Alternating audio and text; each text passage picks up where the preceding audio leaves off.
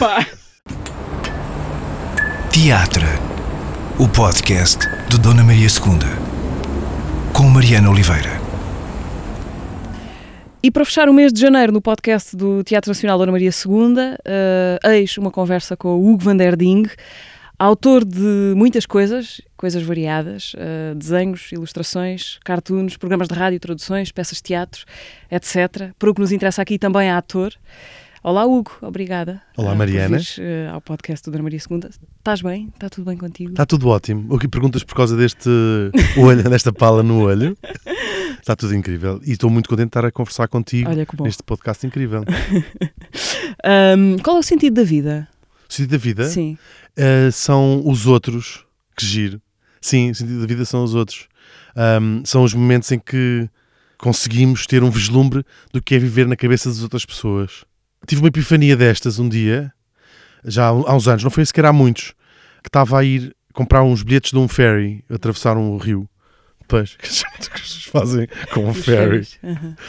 E então fui comprar os bilhetes. Era uma senhora que estava na- no guichê onde se compra os bilhetes e hum, fiz aquilo que a maior parte de nós não faz no, no dia a dia, que é levantar os olhos e olhar, olharmos nos olhos durante um, dois ou três, um bocadinho mais do que é normal nós olharmos nos olhos uns dos outros. Hum, e sorri, ela sorriu e foi-me embora. E fiquei a pensar que engraçada esta uh, mulher ter feito parte destes três segundos da minha vida e de repente tive assim uma epifania de que eu é que faço sou três segundos na vida dela. Um, ou seja, esta ideia de que as vidas se interceptam, mas que cada dentro de nós é que está uma vida inteira, mas dentro dos- daqueles olhares, sabes? Sim. É que está a vida também dela toda. Portanto, o sentido é os momentos da, interse- interseção. Vamos levando bocados de outros, outros vão Tal levando qual, bocados qual. nossos. Que é assim, sal, sal, sal, sal, sal. Nem sempre a quantidade de outros que levamos corresponde à quantidade de nós que os outros, com que os outros ficam. não é? Claro, obviamente, sim. Há, pesso- há, há gente que tu conheceste e que nunca mais te vais esquecer daquela pessoa. E a pessoa não faz ideia. Não faz ideia. E- mas podes ter cruzado só com ela na rua, não é? Há pessoas com quem tu te cruzaste em Istambul drogada, Mariana, Sim, sim, lembro- lembro-me bem. nunca te mais vais esquecer daquela pessoa que te apanhou do chão e disse: está aqui um dos seus dentes, menina. Ainda guardo numa caixinha. Exatamente. Isso é fantástico, não é? Eu acho. Acho que é esse o sentido da vida. Se calhar podemos acabar aqui, já, já temos o sentido da Este vida. é o sentido da Obrigada. Hugo, foi um prazer. Sempre, sempre às ordens. Bom, só nesta temporada do Teatro Nacional Dona Maria II, ahm, que acontece, e aliás já começou Uhum. em registro Odisseia Nacional, tu vais ter a, mão e o corpo também, Uhum. já agora, em dois espetáculos ah, do, do teatro. O primeiro deles estreia-se já daqui a, daqui a quase nada, em março. Tu e o Martim Sousa Tavares eh, reescreveram o Misantropo de Molière, a Mónica Garnella encena este O Misantropo por Hugo van der Ding e Martim Sousa Tavares a partir de Molière. Este é o título completo da Aham, peça. Sim, sim. Portanto, a, a isso tens que acrescentar por Hugo van der Ding e Martin César Ok, Tavares. sim. Porque não, senão não estás a dizer o nome Claro, dos sim, sim, autores. sim, e não fica, não fica claro. Ahm, eh, como é que vocês escaqueiraram o texto original? Olha, foi muito interessante. Nós, nós, como cada um de nós tem várias solicitações, eh, refugiámos-nos do mundo, então fomos cada um pensa, lemos a, a- a peça, não é? O original. Depois cada um ficou a pensar em molho durante uma semana e encontramos e fugimos do mundo durante eh, três dias, in- intensivamente num palácio a cair aos bocados. eh, Onde? Em Tomar. Juro, havia lá uma família que tem um palácio lindo, mas que por dificuldades financeiras desta geração, que esta geração se encontra a ter, Fez um Airbnb. tal, tal e qual, tal e qual, que é uma coisa inenarrável, mas eu acho que também paga-se para aí 3 euros por dia. Eles têm uma ala mais ou menos composta onde vivem e depois têm esta ala tipo, onde cada cadeira partida põe- põe-se lá naqueles quartos para as pessoas. Bom, é inarrável. E ficámos lá fechados três dias e intensivamente eh, escrevemos esta, esta, esta peça a quatro mãos. Foi um processo muito, muito divertido. Nós já levávamos a ideia do que queríamos fazer com o misantropo. Foi muito, muito divertido. Foi muito divertido porque escrever para teatro, eh, ou escrever para alguém dizer o que estás a escrever, é uma coisa, é um exercício muito, muito oral também. Nós ensinámos esta peça eh, à- medida que íamos escrevendo, para ter a certeza que aquilo oralmente ficava uma coisa, uma coisa como deve ser. E viemos de lá embora de, de tomar, cheios de vontade que a peça estreasse nessa, ne- nessa, nessa tarde, sabes? Acabámos, pusemos o fim e dissemos, ai que pena que isto não estreia já hoje. Ficámos mesmo muito contentes. É uma chatice, não? é? Ainda tem que passar a Sim, e encenadora, depois tens que- ator. claro. E depois o ensinador põe a, acrescenta a sua parte, Sim. depois os atores também acrescentam a sua parte. E essa parte odiamos eh, do processo. Hum, pois eu tinha curiosidade em perceber como é que foi o vosso método de, de escrita em conjunto. Imagina uma coisa assim à, à lá Ana Maria Magalhães e Isabel Alves. Assada, São os nossos role models, não é? Claro. Diz-me que foi assim. Foi. Já tinha escrito coisa, já tinha trabalhado em parceria de uma maneira diferente. De cada um escreve uma parte e depois a co- a coisa é cozida. Com o Martim eh, é uma coisa, escrevemos mesmo juntos, senta- com a Ana Maria Magalhães e Isabel Assada. Aquelas escrevem- Eu acho que não é em conjunto, por acaso. Achas que não? Eu acho que elas Eu acho que cada uma escreve um livro. Eu acho que cada uma, à vez. Acho que sim. Ok, uma Um, fica com as férias grandes, outra... É com a festa da Páscoa, outras no supermercado. Vai-se mais a Isabel Alçada, que tem mais idade ainda para ir ao supermercado. Ana Maria Magalhães já não vai ao supermercado, naturalmente. Mas também tem eh, 470 eh, anos. Eu gosto muito delas, por acaso. São Anne e Blyton das barracas, para as, du- as duas. E então, escrevemos, sentámos-nos a uma mesa lá no quarto do, do- deste palácio, que aliás, o, o dono do palácio, Macedo, é uma persona, ficou uma personagem não? nome verdadeiro dele, Dinis Macedo, e que é uma personagem do, desta versão do Misantropo. Vamos lhe mandar uns bilhetes para tomar, para vir à estreia, e, e- e bilhetes de comboio, porque eu suponho que não que nem para isso disponham de, de fundos. E, e foi mesmo assim, foi. Agora, agora põe isto, agora põe isto, agora põe isto. Cada um, à vez, ficava a escrever no computador, Sim. mas escrevemos verdadeiramente em conjunto. Sim. E agora diz isto, e agora põe aquilo, e agora diz isto, e agora põe aquilo. Uhum. É muito- Ah, o que vocês fizeram foi uma espécie de, de- de peça dentro da peça, Uhum. ou uma re- ah, realidade ficcional que espelha o que se passa na peça. Como é que podes, o que é que podes dizer Sim, mais ou menos posso, contar. Nós pusemos, a peça passa-se mais ou menos na mesma altura em que se passa ah, a peça do, do Molière, tem ali uns 50 anos de diferença, e passa-se em Portugal, na corte do Dom João V. Há essa discrepância dos anos porque queríamos que se passasse mais ou menos no mesmo período histórico, que em Portugal são 50 anos depois, que é o reinado de Luís XIV, que o Dom João V é o nosso, o nosso Luís XIV, não é? Cada um tem o Luís XIV que merece. E há uma trupe de atores que está a tentar uh, levar à cena pela primeira vez em Portugal a peça O Misantropo do Molière, mas depois estão lá cada um deles por outras razões completamente diferentes. Nós neste momento estamos a conversar aqui paredes meias com os ensaios, onde já decorrem os ensaios do, Misantropo. Já viste alguma coisa? Como é que é hum, isso agora de, de confrontar as palavras que, que escreveste e que vocês escreveram na boca de- de- dos atores? É outra coisa, é, não é? incrível, é incrível ver as coisas ganharem, ganharem vida. Eu desde miúdo que escrevo assim coisas e obrigo os meus amigos a dizer Hum. "Ah, agora diz não sei o quê, porque é, é o que eu chamo ouvir fora do corpo. Quando eu tenho assim uma ideia de uma graça ou de uma piada ou de uma coisa qualquer, ah, peço aos meus amigos, diz miúdo, agora diz não sei o quê. Eles dizem, para, não sou a tua caixa de ressonância. És, és, és, és. Ah, que é ouvir fora do corpo, ver como é que isto fica, a ideia que tiveste fora do corpo. E aconteceu uma coisa engraçada, e eu que já fiz teatro duas pontualmente, o- as leituras de, de- primeira leitura, eh, os atores não têm, não conhecem o texto antes, recebem um- uma, uma cópia e leem. E correu incrivelmente bem. Que eu acho que é único, não é? Porque ninguém leu Sim. aquele texto. Toda a gente estava exatamente no tom que nós tínhamos imaginado eh, escrever. Exato, porque quer queiras, quer não, há uma música na tua cabeça que é, Claro, tal e que é daquela maneira que, Tal que está, não é? Sim. Agora, assistindo aos ensaios, está a ganhar uma vida própria, claro, através da, da- da imagem que a, que, a, que a Mónica Garnel tem da peça e depois que cada um dos atores tem da sua própria personagem. E está a ser eh, incrível essa, essas experiências, esse moldar de um texto que deixou de ser do Martim e meu e é, do, é da humanidade, no fundo, é um, é um património Foi, material. foi à sua vida, não é? É património material. Da... E material não, porque vai sair a, a correspondente edição em livro, em março também, pelas edições do, do Teatro Nacional. O Misantropo, eh, o espetáculo, começa a sua caminhada a 3 de março, no Olga Cadaval, em Sintra. Depois vai por aí fora, em Bragança, Santa Maria da Feira, Figueira da Foz e por aí adiante. depois a descer. Por aí adiante, varrendo o país de norte para sul, não é? Tudo. Até a dezembro.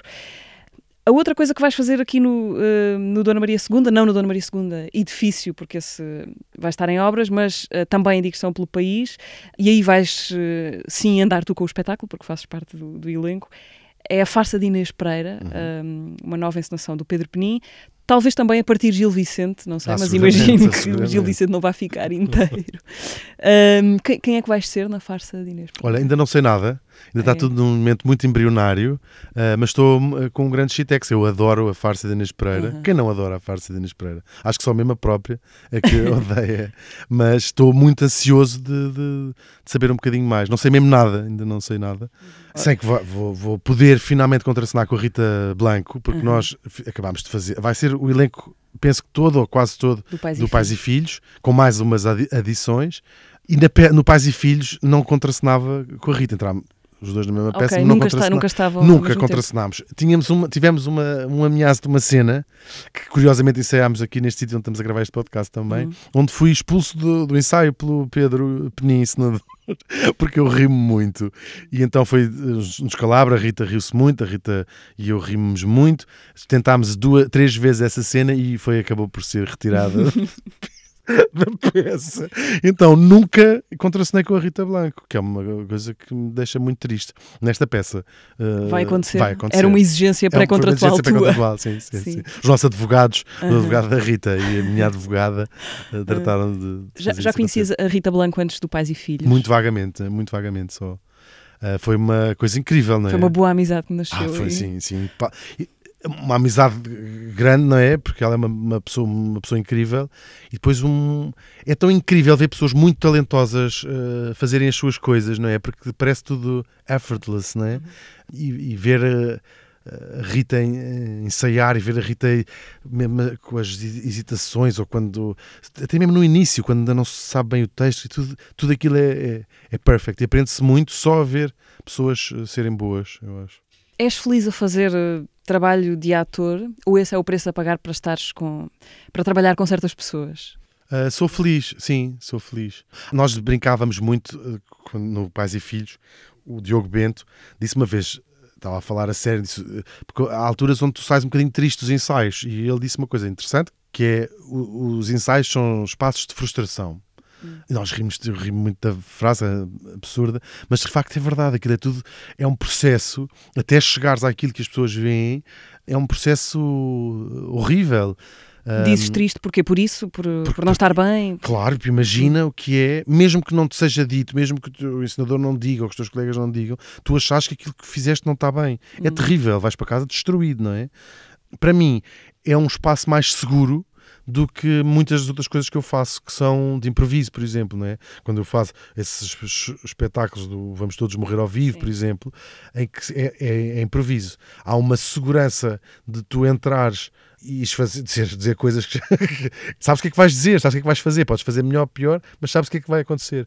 Hum, o teatro estás um bocadinho mais em controle do que, do que em coisas que sejam ah, ad lib. Mas, por exemplo, nesse, nos espetáculos ao vivo, não há nada do trabalho de ator ali, é outra coisa totalmente diferente. O que fazes em palco. é um ah. palco na mesma. Sim, há um, há um trabalho. Eu, no Pais e Filhos Menos, numa outra peça que já tinha feito com o Pedro, O Nome da Rosa, é um bocadinho a mesma coisa que nos espetáculos. O que, ta- o que faço, aliás, como- é o que faço na rádio também, que é estou a fazer um trabalho de ator, estou a fazer de mim próprio. Que eu acho que, que é um bocadinho o que faz as, as pessoas quando fazem, quando estão a falar em público, não é? Estão a, estão a fingir que são elas próprias. Sim. Percebes o que eu digo? Acho que é muito isso. Acho que é muito isso. Quando faço os espetáculos ao vivo, é agora vou fingir que sou eu próprio a fazer isto. Porque senão foges Sim. dali. Voltando ali à, Ine- à, à farsa de Inês Pereira, o Gil Vicente tem graça para ti? Faz-te rir? Tem imensa, tem imensa graça. Era um homem, devia ser uma pessoa incrível de, de conhecer. Já Será que conseguiríamos pergunta- falar com ele? Eu já tive essa dúvida. Tenho muita curiosidade quão longe consegues recuar para ter uma conversa à mesa com alguém que não se levantasse a correr a fugir. E o Gil Vicente já entra nessa fase. Tudo o que seja Hum. pós-renascimento, já a- visão do mundo já é um bocadinho igual. Claro, a parte tecnológica ia ser-lhe uma estranha. Sim, quase em termos de português, tenho curiosidade por saber se. Sim, sim, sim. Coisa. Eu acho que ia perceber, sim, Hum. ia perceber. Ia mesmo ter a dificuldade que nós temos para perceber alguém dos Açores ou da Madeira, não mais do que isso. Estou a brincar, estou a brincar. Pois tu Ahm, disseste. exatamente, não te podes comprometer com nada. Mas sim, às vezes penso um bocadinho isso. Depois na Idade Média não consegues jantar com ninguém. Que Toda a gente, se dizes olá, boa tarde, eles iam fugir, achar que estavas possuído pelo demónio. Eu não gosto muito da Idade Média. Hum. E depois em, na, na Roma e Grécia clássica já conseguias voltar outra vez a ir à bica com, Uhum. com as pessoas. Com o Gil Vicente, de cer- de certeza, eu acho. E tem imensa graça. Mesmo quando tiras a parte dos palavrões do parvo, não é? Que as pessoas faziam no, no liceu. Sim, o mija na agulha. Mija na não exatamente. É muito fixe, de- devia ser incrível, devia ser divertidíssimo ver aquilo na altura. Uhum. Uh, claro que aquelas figuras já nos dizem pouco, não é uma crítica social a figuras que, não- que existam, não é? O onzene- onzeneiro. Mas o onzeneiro é o Ricardo Salgado, em boa, boa verdade, não é? Ora, tu, eh, tu, tu fizeste formação de ator, não é? Ou não? Olha, fiz. Em, Quando e onde? Sim, é muito miúdo, fiz uns, havia uns cursos de, de, de ator. Era muito miúdo, não, tinha pai 8 anos ou 9. E eu tive duas professoras, uma assim em clássicos e outra assim mais em alternativos, que era a Glicínia Quartim, que já morreu, e a Lourdes Norberto, que não morreu, felizmente, porque senão quem é que ia fazer de velhas chique nas novelas? Há, há pouquíssimas. Depois de termos perdido Tareca, ficou um segmento. eh, é verdade, não há assim muitas. Olha, Tareca, mãe de Ana Maria Magalhães, A curiosamente. sério? Ah, claro. Ah. Ana Maria Magalhães eh, vem de uma longa linhagem também de dramaturgos, era irmã de, de Tosé Martinho e filha de Tareca. Parece que estou-te a dar- uma grande novidade, Sim. mas é tal e qual como te estou a dizer. Não estás muito convencido, Não. mas olha que é verdade. Um grande beijinho para, para a Tareca. E a Luz Norberto era incrível.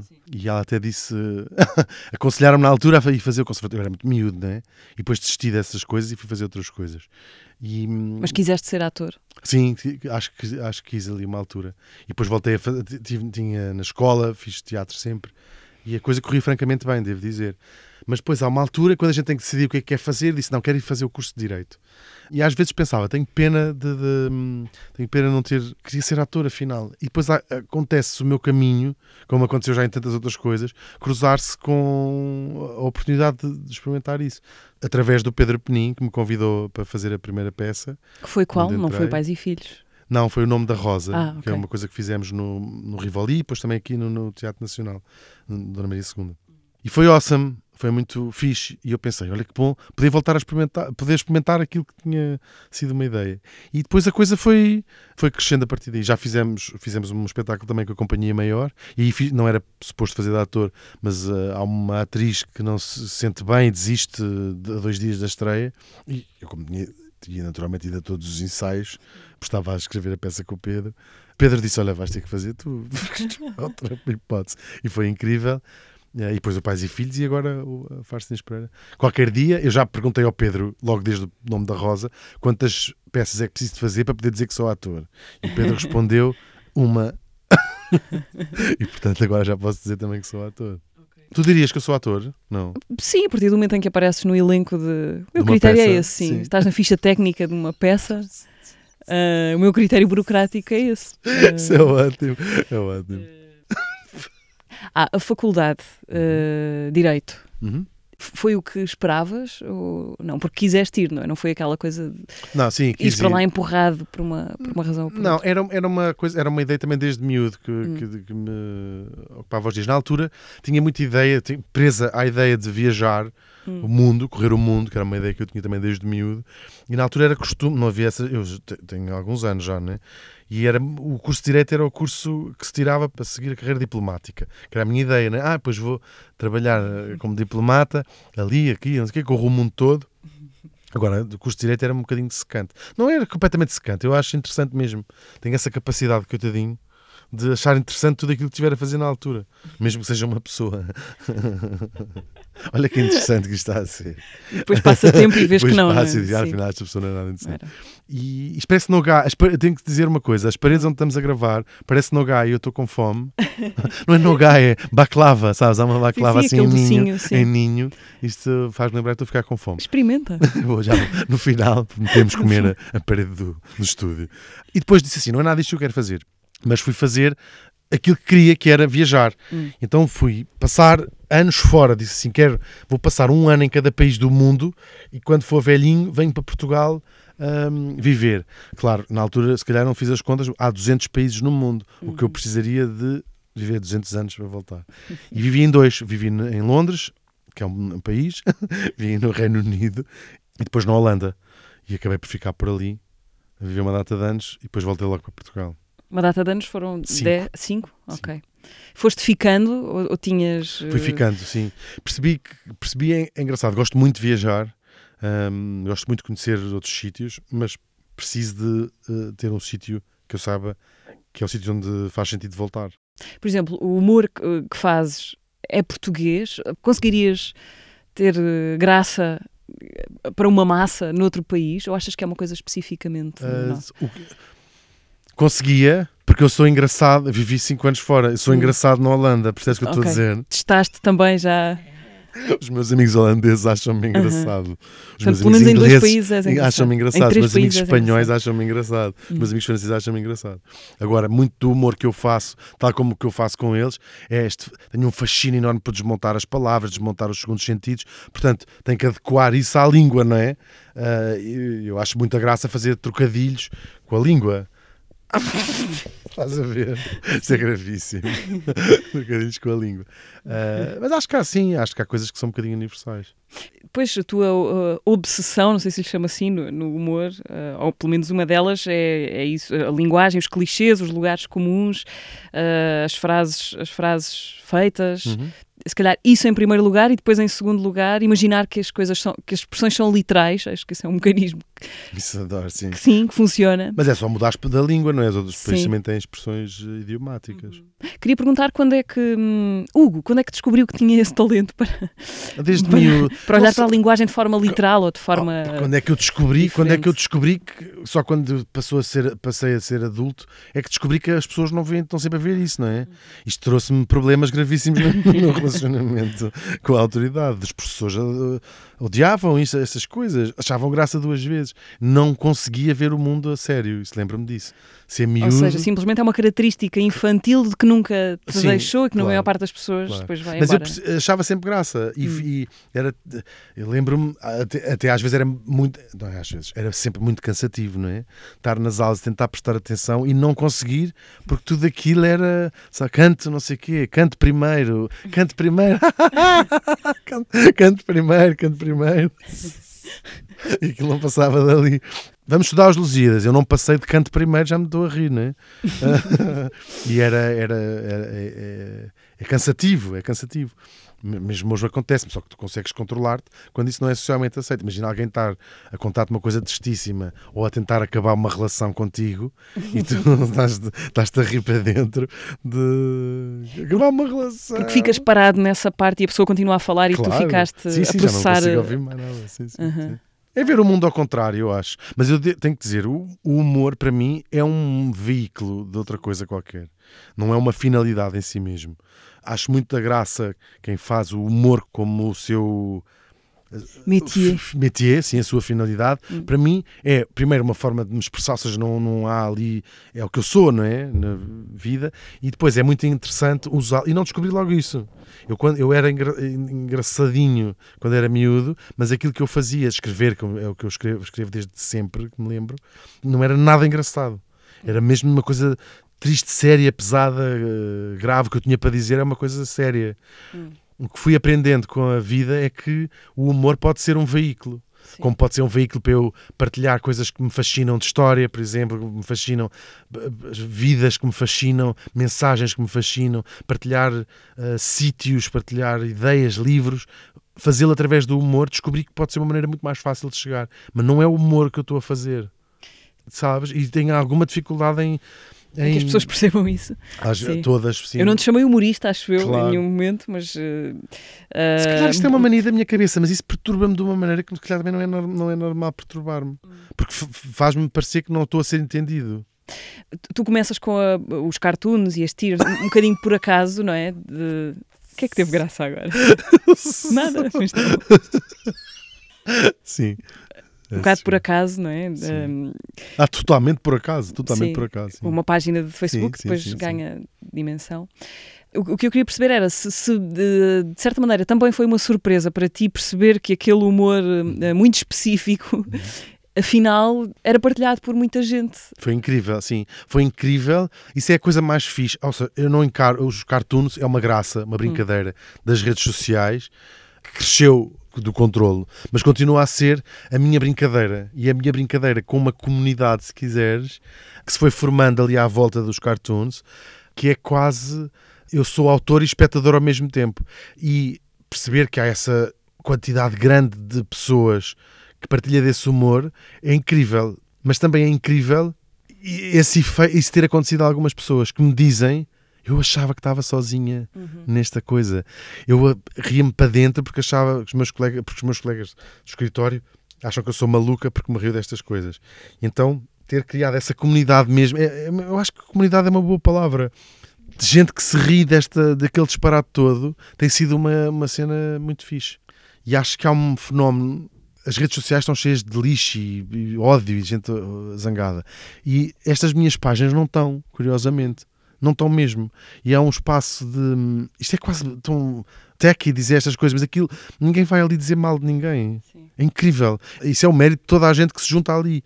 Mas fico mesmo fascinado e fico mesmo contente. É um sítio de umas gracinhas que eu vou lá fazer umas, umas piadas com os cartoons e que toda a gente vai lá rir um bocado e dizer fiz, rimo hoje, venho aqui todos os dias de manhã rir. Que bom, em vez de ir ali todos os dias de manhã dizer que a Amália é porca, o Eusébio não joga nada, as minhas referências. A Amália é porca, o Eusébio não joga nada. A Tareca é má atriz. Mas depois também acho que há, como é tudo tão extremado, há pessoas que vão para as redes sociais e eram vagamente racistas, vagamente homofóbicas, vagamente sexistas e saem de lá totalmente racistas, totalmente homofóbicos, totalmente sexistas. Ou seja, se tu vais dizer uma coisa levemente racista e alguém te diz és um porco racista, ou seja, aquilo vai, sei lá, eu acho que não, percebo muito bem para onde é que estamos a ir, mas, mas sobrevivemos a tudo. Sobrevivemos a tudo. Agora, o, o caminho até chegar lá é que pode ser uma chatice. Então deixa-me falar de outra das coisas que, ou deixa que tu fales de, das coisas que fizeste para teatro uh, recentemente. Foi a tradução de uma peça uh, de que dificilmente não ouviram falar, porque por causa de um episódio que nos pôs a discutir, uh, olha, lá está, de forma muito extremada em alguns casos. Várias coisas, entre elas a questão da representatividade no teatro, nomeadamente a representatividade das pessoas trans, motivada pela interrupção do espetáculo por uma ativista trans. Uh, mas antes de irmos aí, tu traduziste esta peça, o Tudo sobre a Minha Mãe, uma peça escrita a partir do, uh, do filme do Pedro Almodóvar, uh, que o Daniel Gurjão encenou. Já tinhas traduzido para teatro ou foi a primeira vez? Foi a primeira esta? vez, sim. Hum. Já não faço traduções há muito tempo, foi uma coisa que fiz durante muitos anos. Foi o convite que, que o Daniel me fez, já há mais de um ano, sim. E eu disse: Ah, está bem, eu, eu sei que ia-me custar, porque é um processo. Gosto quando acabo, o processo de, de tradução no meio pode ser uma coisa chata. Teatro não, não, não achei, claro. Fiz, fiz muita tradução também uh, falando em voz alta, lendo aquilo em voz alta, porque tinha a preocupação que aquilo resultasse uh, cenicamente, sem ser coisas de ruído, e os atores falaram-me disso, uh, notaram esse, esse, esse, esse trabalho. Hum. depois é um filme que dizia muito, portanto fiquei contente de ter uh, traduzido a peça. Tem algumas partes que até está melhor do que, do que os. O Almodóvar tinha alguma coisa a aprender. Não, não o Almodóvar está ótimo, só que isto é, é o Almodóvar contado por um tipo claro, australiano. Sim, sim. Pois, exato, é que esta passagem é engraçada, que é tra trazeres a, a, peça de uma língua muito mais distante da língua original. Foi no fundo isso que eu fiz, ou seja, foi tirar o, o, o australiano do caminho e traduzir diretamente o Almodóvar. E depois houve esta polémica com a peça, Tu uh, estavas nessa noite no teatro? Não, não? estava, não tinha definido à estreia, se não foi na estreia, foi na depois, terceira sim. apresentação. Pai. É importante que essas coisas aconteçam e é importante que o teatro, é importante e até é bom que o teatro seja o sítio onde, onde, estas, onde estas discussões acontecem. Agora, estamos numa sociedade e num tempo que ainda não está completamente preparada para ter estas discussões, só que tem, são inevitáveis e, e é, o tempo é agora e quem decide por mais que nos custe, por mais que custe a algumas pessoas, a atores, a artistas, ao público, aos diretores de teatro, quem decide onde e quando fazer o seu ativismo são as pessoas que estão do lado do receiving end da violência, são as pessoas de facto que, que têm urgência em salvar as suas próprias as suas vidas e portanto não nos cabe nem, aos, nem a pessoas que, nem quem traduziu a peça nem quem interpreta a peça nem quem é diretor de um teatro nem quem se, que sequer tem o privilégio de poder pagar um bilhete e ir ao teatro se disse aquele é o sítio ou não, não é. Que quem é vítima de, de, violência e de exclusão é que decide como, quando e onde faz o seu, o seu ativismo. Achas que a discussão toda que houve nos deixou num sítio melhor? Não. Não? Não. Não. Estou, estou aqui a, a tomar uh, nota das redes, pelas redes sociais, não é? Acho que houve uma reação negativa da, da maior parte das pessoas em relação, por exemplo, à substituição uhum. do, do, do ator que, que o teatro e o, e o, e o Daniel decidiram, não vejo que tenha sido bom. Mas também isto abre o caminho para a discussão, não é? Eu lembro-me quando, ou seja, há estes referendos que se fazem uh, e, e, perdem, não é? Mas é o, é o caminho, sei lá, eu lembro-me. Sim, é o primeiro, uma primeira discussão, talvez. Claro. Acho, acho que daqui a uns, um ano ou dois ou três uh, vamos olhar para este episódio, mesmo as pessoas que estão reticentes com este episódio, vamos olhar para este episódio como uma coisa positiva. Sei lá, isto é um bocadinho. Uh, eu admiro muito a Rosa Parks, né? aquele seu famoso não, quando uh, mandaram levantar-se de par atrás do do autocarro. No fundo, estes gestos são simbólicos, não é? Ela fez no autocarro. Será que vamos dizer o autocarro não era o sítio certo para se ter manifestado, porque havia uma pessoa branca que se queria sentar naquele sítio? Aquele era o momento certo. E ainda por cima é muito interessante que a Rosa Parks disse várias vezes: eu só estava cansada de ter que trabalhar 12 horas por dia. Não, não foi, não foi sequer um manifesto, um manifesto antirracista. Estava cansada ou não me vou levantar. Desculpe, não.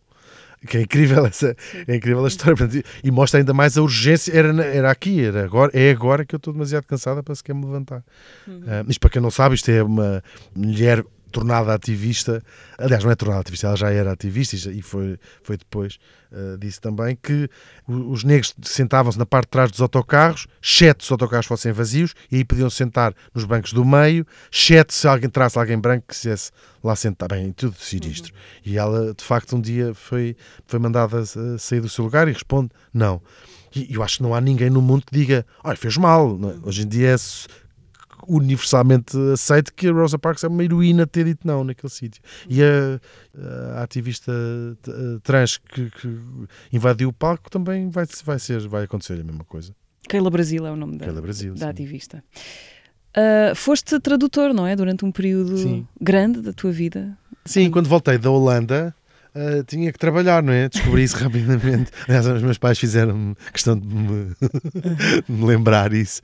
E então, como não sei fazer nada, tinha. Mas tenho bom ar e falo bastantes línguas estrangeiras. Tenho uma amiga que trabalhava numa editora e me convidou para fazer traduções. E traduzir coisas que eu gosto mesmo muito. E... Eu gostava de falar de uma, posto que é uma dessas, não é? O Persepolis, traduziste. O Persepolis da, da Marjane Satrapi, uma, uma novela gráfica que depois uhum. deu um filme também realizado uhum. por ela um livro incrível. É um livro incrível. Sim, é a visão de uma criança, ou seja, conhecemos história, uhum. um pedaço da história de um país, do Irão, através uhum. da visão de uma criança.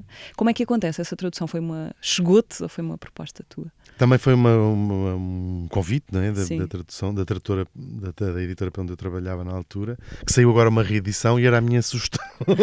ah, então, olha, já fica. Fica aqui a sugestão Pronto. desse livro, porque uh, foi reeditado agora, muito a propósito, é uma... Uh, o Presépios é uma, as memórias de uma, uh, de uma escritora, uh, Marjane Satrapi, que é adolescente eh, nos anos 70, quando há a Revolução de 79, quando há a Revolução uh, no Irão, o Shah é deposto, um, há uma revolução, vive-se ali uns momentos de uau, finalmente deixou de ser uma ditadura, o, o Shah vivia-se numa altura, era uma ditadura, muito ocidentalizada, uh, mas uma ditadura, e há ali um momento de euforia, os pais dela são assim meios revolucionários, mas rapidamente as pessoas perdem a esperança e instala-se, como se sabe, uma, uma ditadura sinistra, uma coisa horrorosa no, no Irão, que é o que se vive até hoje. E a Marjane faz o caminho de fugir de lá, conta primeiro a sua vida, crescer na, nesta. tudo aquilo que nós sabemos, ou seja, Massa Amini, como uma rapariga de 22 anos que foi morta há pouco tempo, por ter milímetros de cabelo à, à mostra e, já, e as outras pessoas têm sido executadas desde a morte dela. A Marjane Satrapi viveu isto nos anos 70, o início dos anos 80, consegue fugir do, do, do Irã, vive, vive, em França e, e, escreve este livro, que é uma, uma é um, um vislumbre do, do, do, que é viver, viver no Irão. E agora tenho tido a, a sorte, estou a preparar um programa que estreia em dia 5 de fevereiro, aos domingos, que se chama Vamos para a Tua Terra, que é pegando precisamente nesse no insulto. insulto né? Sim, e então, é no fundo é um guia de viagens ao contrário. Vou, cada semana tenho um país ou uma região de um país e vamos fazer um guia para esse país através dos olhos de um imigrante uh, português. Portanto, vais ter um convidado? Um convidado, sim. sim. Um, um ou dois. Sim. E já gravei até agora o Líbano, a Colômbia, o Japão, a Índia, uma, o norte da Índia. Há países que têm que ser partidos assim, não é? Uh, e o Irão, precisamente, tive um iraniano e uma iraniana que vivem em Portugal e foi tem sido uma experiência incrível e é isso, acho que vai ser awesome também partilhar isso com as pessoas uhum. e ouvir o que é que é, o que é verdadeiramente ter crescido. Foi, é, é, é, muito emotivo, foi um programa muito emotivo. Do que é que é mesmo crescer, deixar de ser uma coisa que a gente vê na televisão. E portanto, a Marjane Satrabi ter escrito esse livro nos anos 80 e esse livro continuar atual em 2023 é triste, tu sei delice, não é? Mas, mas olha, é importante continuarmos a ler o, o Presépolis. Chegaste a conhecê-la alguma vez, a Marjane Satrapi? Não, usa, quando tu traduzes as coisas, são sempre uns porcos. Vezes que adoro uma escritora eh, paquistanesa chamada Camila Shamsi. Uh, adorava, desde, li os livros todos dela, fã, fã. E um dia cai-me uma tradução dela na mesa e eu disse: Ah, que bom, vou poder conhecê-la. E mandei-lhe uma mensagem: Respondeste-me, Mariana, até hoje, porca. Se ela me tiver a ouvir, Camila chame-se, vai-te lavar, porca. Vingaste na tradução ou não? Não, ela é ótima, ela é ótima, incrível. Sei lá, mandei-lhe uma mensagem no, no Instagram, também não me esforcei muito. Mas olha, traduzi uma biografia da Duquesa d'Alba o meu único tra trabalho em espanhol e foi isso, fui eu que pedi. Já deixem-me fazer isto. Porquê? Porque acho é uma figura incrível, é uma figura incrível. Uhum. Um, e ela mandou-me um cartão a agradecer. A própria Duquesa d'Alba, que ainda era viva, já morreu, mandou-me um cartão a, a agradecer muito. Estás a ver? Vale a pena. E a Camila quem é, quem é a Camila Champs? Acha que é? Ao pé da, ao pé da. Traduziste um, livros maus também, para além péssimos, do Péssimos. No início, então, traduzia muito lixo e tentava pôr sempre um bocadinho Uh, dar-lhe assim um uma. Sim, tentava-lhe dar uma graça. Assim. Tinha muita dificuldade, era muito, às vezes dá imensa vontade. O Percebes não é, esse, não é o caso, nem a biografia da Casa d'Alva, mas há vontade de dizer assim: tá, isto está péssimo, deixa-me aqui mudar-te, mudar aqui umas coisas. Mas pronto, tinha que sair dessa tentação. Mas traduzir coisas interessantes. O Augustin Burroughs, que foi um fenómeno grande na América, David Sedaris, um tipo cheio de graça também, traduzir os livros dele. Hum. Uh, se, se fores na rua. Epá.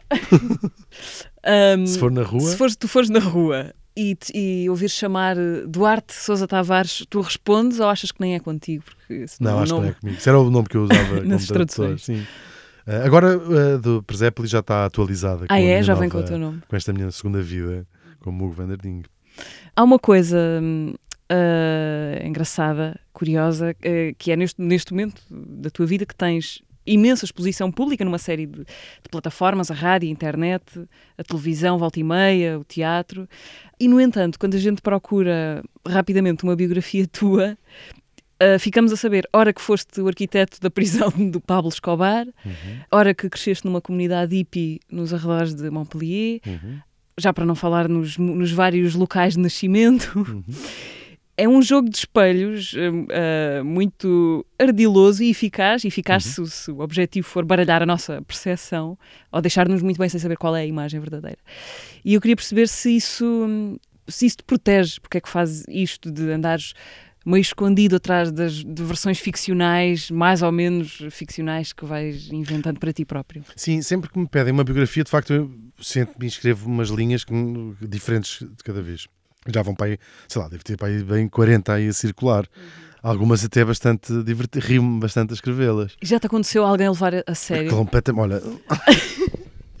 com a que vem na contracapa do livro, que eu, o último livro que publiquei, o Lixo na Minha Cabeça, que é a reunião das minhas tiras. Fui dar uma entrevista no Porto não vou dizer para onde, e quando íamos, em- segundos antes de começar, hum, a jornalista diz assim: Eu também cresci em Paris. Pensei assim. Mas eu não cresci em Paris. E depois é que me lembrei, já não lembrava, não é? Lembrei-me, a biografia que está na capa do livro diz assim essas coisas todas. E disse: Não, isso é tudo mentira. E ela ficou em pânico, dizia: É tudo mentira. Tudo, tudo mentira, tudo mentira, mas eu tinha baseado toda a minha entrevista na- disse, infância em Paris. Sim, eu ainda tentei dizer assim, sim, não- a minha mãe, não- porque eu acho que no contracapa do livro diz um dos três holandeses que possa ser o seu pai, que é ordin... Só depois é que eu percebi o ordinarice que isso é para- a minha mãe. Mas depois dizes também que tens os olhos da tua mãe dentro, Dentro de um frasco. tal e qual. E... Sim, já seria a pior levaram- parte dos Já. holandeses. Exatamente, já levaram a sério. Olha, não sei porque é que faço isso. Se calhar um dia tenho que analisar. Acho pouco importante. Da mesma maneira, ou seja, os cartoons começaram a ser famosos com a criada mal criada. Já vai 10 anos. E eu escolho esse anonimato que não me tinha passado pela cabeça porque eu não tinha passado pela cabeça que aquilo pudesse ser um fenómeno, não é?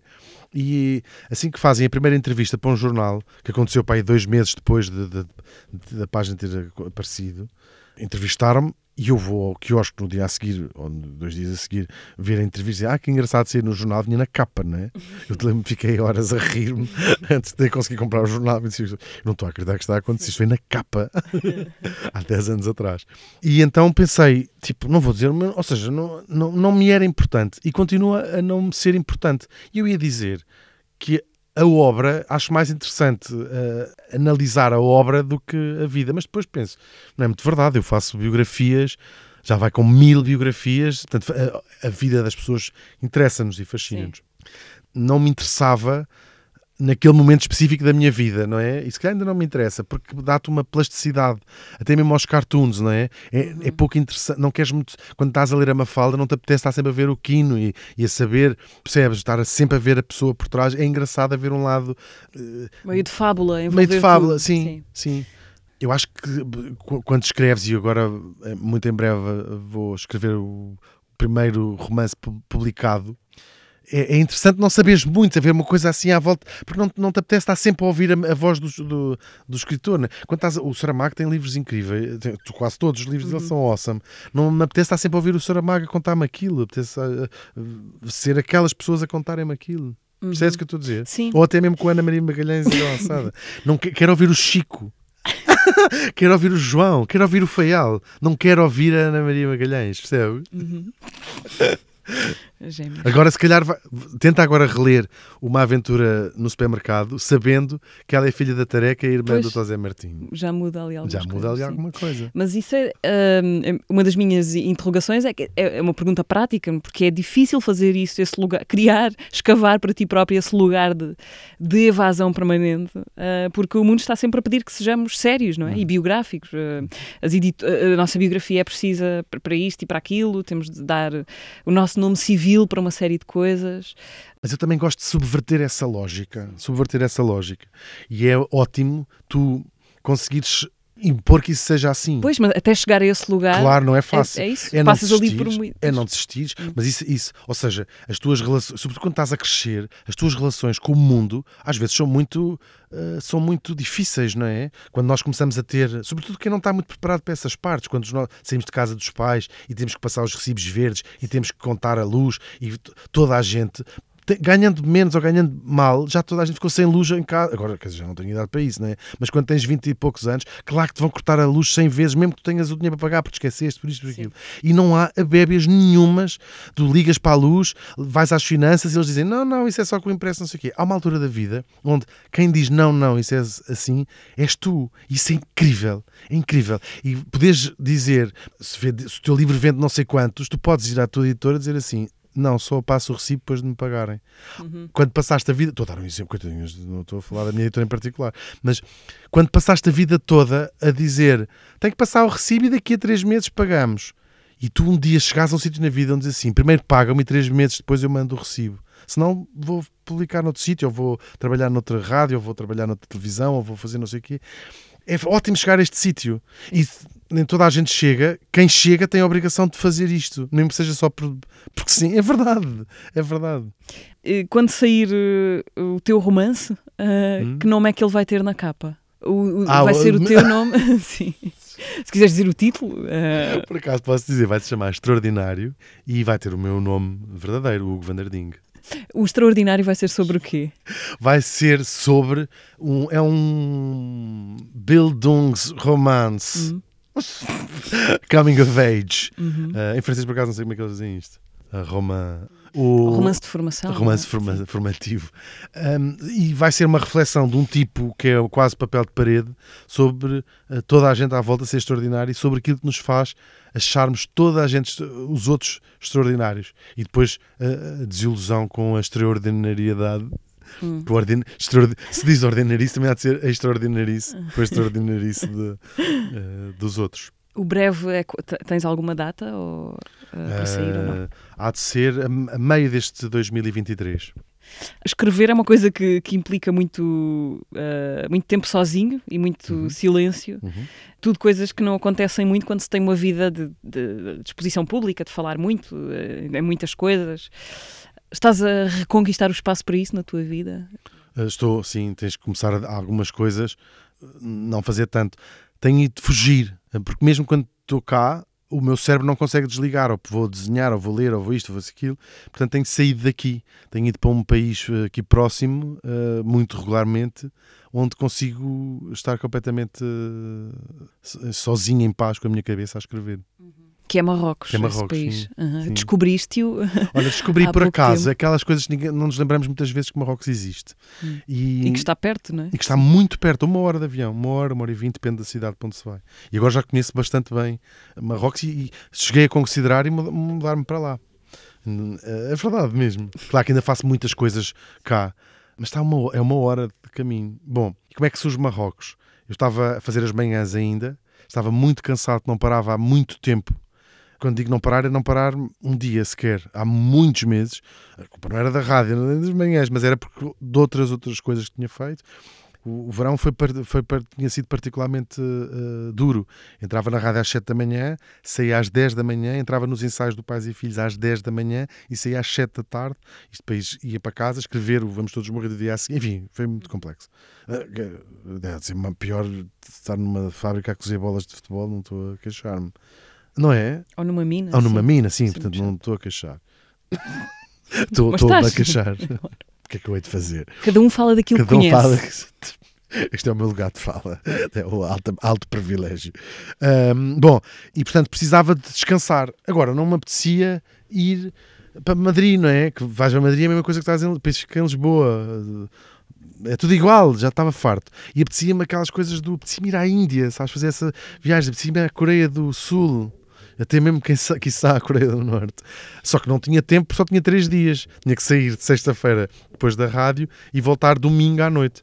E eu lembrei-me, Marrocos, demora uma hora de caminho, portanto não perca esse tempo numa viagem de 24 horas e é um bocadinho como ires a outro é o mais próximo que tens de ir a outro, de outro planeta, não é? Uh, outro planeta, acho que um sítio culturalmente mais distante. Mais distante, era o que querias dizer. ir à Índia ir a outro planeta, ir ao Japão ir a outro planeta para, para, para um português, né? para um ocidental. E Marrocos tem sido uma surpresa incrível. Agora já conheço as cidades todas, quase todas, e é, é awesome. É mesmo incrível. É, é ótimo, é tudo ótimo. Estou mesmo muito contente de ter descoberto Marrocos. Sinto-me em casa. É um caos absoluto é um caos, não nada funciona, é tudo ótimo, mas não tem pretensões nenhumas a funcionar. Vai, aqui tu ficas irritado de chamas um Uber e depois eles não aparecem, e depois demoram mais 10 minutos. Em Marrocos é o dado que não vão aparecer. Quando aparecem ficas super feliz, sabes? E já não, não há pretensões nenhumas a fingir que são europeus, nada. há qualquer coisa no em ser o outro que me fascina muito, que me coloca, que me deixa mais à vontade, sabes? Sei lá, eu, eu cresci com uma realidade estranha, que era, em Portugal, a maior parte das pessoas achava que eu era estrangeiro, e depois vou para a Holanda, onde sou de facto estrangeiro, onde a maior parte das pessoas acha que não sou, que sou de lá. Uh, ainda me acontece essa coisa engraçada de estar no aeroporto de Lisboa e falarem comigo em inglês, e entrar num avião da KPLM e falarem comigo em holandês. E isto causa-te assim uma esquizofrenia estranha de, em relação à tua, à tua identidade, não é? E então gosto de procurar esse, esse sítio onde, onde sou o outro. E Marrocos sou, de facto, o outro. Isso é ótimo. No episódio anterior do Teatro esteve cá a Anabela Mota Ribeiro. Eu sou uma filha da madrugada, não, não tenho uma memória de mim antes dos três anos e em ditadura, não é? E eu vivia em Vila Real, achava que tudo estava longe, que fará aquelas pessoas que estavam nas aldeias ou em Carrazeda de Anciães ou em Torre de Moncorvo. O que o país mudou é quase inacreditável. Acho que tinha muita vontade de fazer coisas e, e achava, como se acha naquela idade, que podemos fazer tudo e que somos imortais e que tudo está ao nosso alcance. Então assim é que é, não é? Eu acho que eu era muito mais aparentemente segura de mim e determinada. Deixa ver se eu consigo disfarçar o quão insegura sou. Uma vez encontrei um desenho meu. O que é que eu quero ser quando for grande? Eu queria ser técnica de som. E então estava eu com saltos altos e a fumar. Era assim que eu me desenhava no futuro. Ao contrário do ator que sabe um papel e que está a interpretar um papel, nós na vida e no direto não sabemos o papel. Que a palavra play significa representar e significa brincar. Mas seria tão bom se, se fôssemos também aqueles que continuam a ser capazes de brincar, continuar a ter esse sentido lúdico. Distopia escrita por escritor louco, ter medo, pensar no futuro quando não há futuro, os falsificadores da história, virilistas, Trump, Bolsonaro. Anabela Mota Ribeiro, na conversa anterior do teatro, episódio que podem ouvir no Spotify, YouTube, uh, SoundCloud, Apple Podcasts e Google Podcasts. Eu tenho uma pergunta para ti, da Anabela Mota? Ribeiro. Do Do, do público, sim, acho que é público também. Da Anabela Mota Ribeiro, que gravou para ti uma pergunta. Eu não sei exatamente se é a mesma Anabela Mota Ribeiro que veio aqui ao podcast há 15 dias. Isso fica para, para vocês decidirem. Hugo, meu filho, olha só, tô aqui em Copa.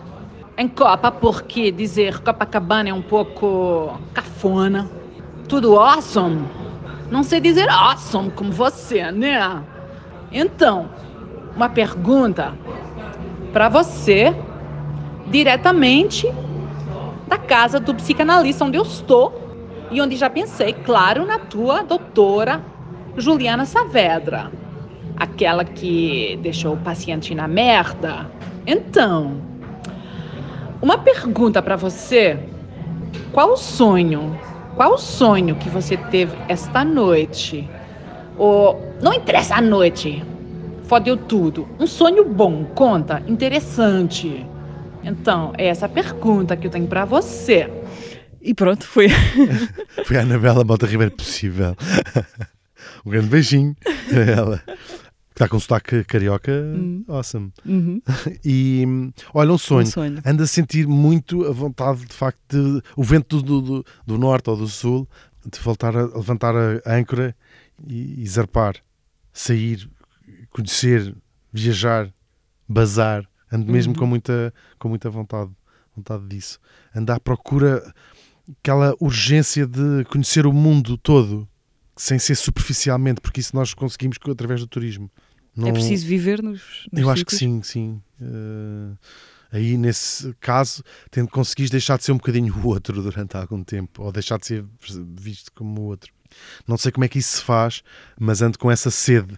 O, o Vamos para a Tua Terra é uma- essa minha tentativa de, de- de- de descobrir, de, de perceber, de conhecer, de saber. É... Ando mesmo com muita vontade de ir embora daqui. Em geral, daqui, aqui sendo onde estiverem a ouvir este podcast. Ahm, Se estiverem na vossa casa, tenho, estou com vontade de me ir embora da sair vossa, da vossa casa. casa, porque já é tarde e vocês querem se ir deitar. Ahm, se pudesses não morrer, não morrias. Sim, não morria. Mas e, e o que é que fazias com, na eternidade? Pois isso é horrível, porque é o que nos dá urgência, porque vamos morrer, não é? Porque senão nunca escrevíamos livros, nunca, nunca escrevíamos Podia ser sempre amanhã. nada. Sim, podia ser sempre amanhã. Mas às vezes tento imaginar a minha morte, que acho que todos nós já fizemos isto, e dá-me. fico tristíssimo, não quero nada. Só que sei, porque já acompanhei a morte de pessoas velhas, muito velhas, a morte é muito pacífica, ninguém, quase ninguém velho morre de- aos gritos a dizer não quer morrer, não é? Mesmo a minha avó, quando os bandidos invadiram a sua casa. não tem graça nenhuma. Ah, precisamente em Copa. Ahm, não, pacificamos seguramente com isso, mas imaginando agora com 40, e, an- 40 anos ou 39 que eu tenho, ficar a pensar é terrível, não me apetece, não quero, não quero nada, não quero nada. Mas eh, se calhar vou ter que morrer num dia, não é? Chatice. Que chatice, não me apetece, não quero. Tu queres morrer? De momento, não, também. Ah, mas acho que a eternidade eh, deve ser aborrecido ah, Claro. também. Enfim. Obrigada, Hugo. Obrigado, eu. Não, eu é que agradeço. Não, não, eu é Não, que eu agradeço. agradeço, Não, Hugo. eu é que agradeço. Não, obrigada. Não, eu, eu é que agradeço. Obrigada por teres vindo ao. Não, não, não. Obrigada por teres vindo ao podcast do Teatro Nacional Dona Maria II. O teatro regressa dentro de 15 dias com mais uma conversa vagamente relacionada com teatro. Obrigada. Obrigado.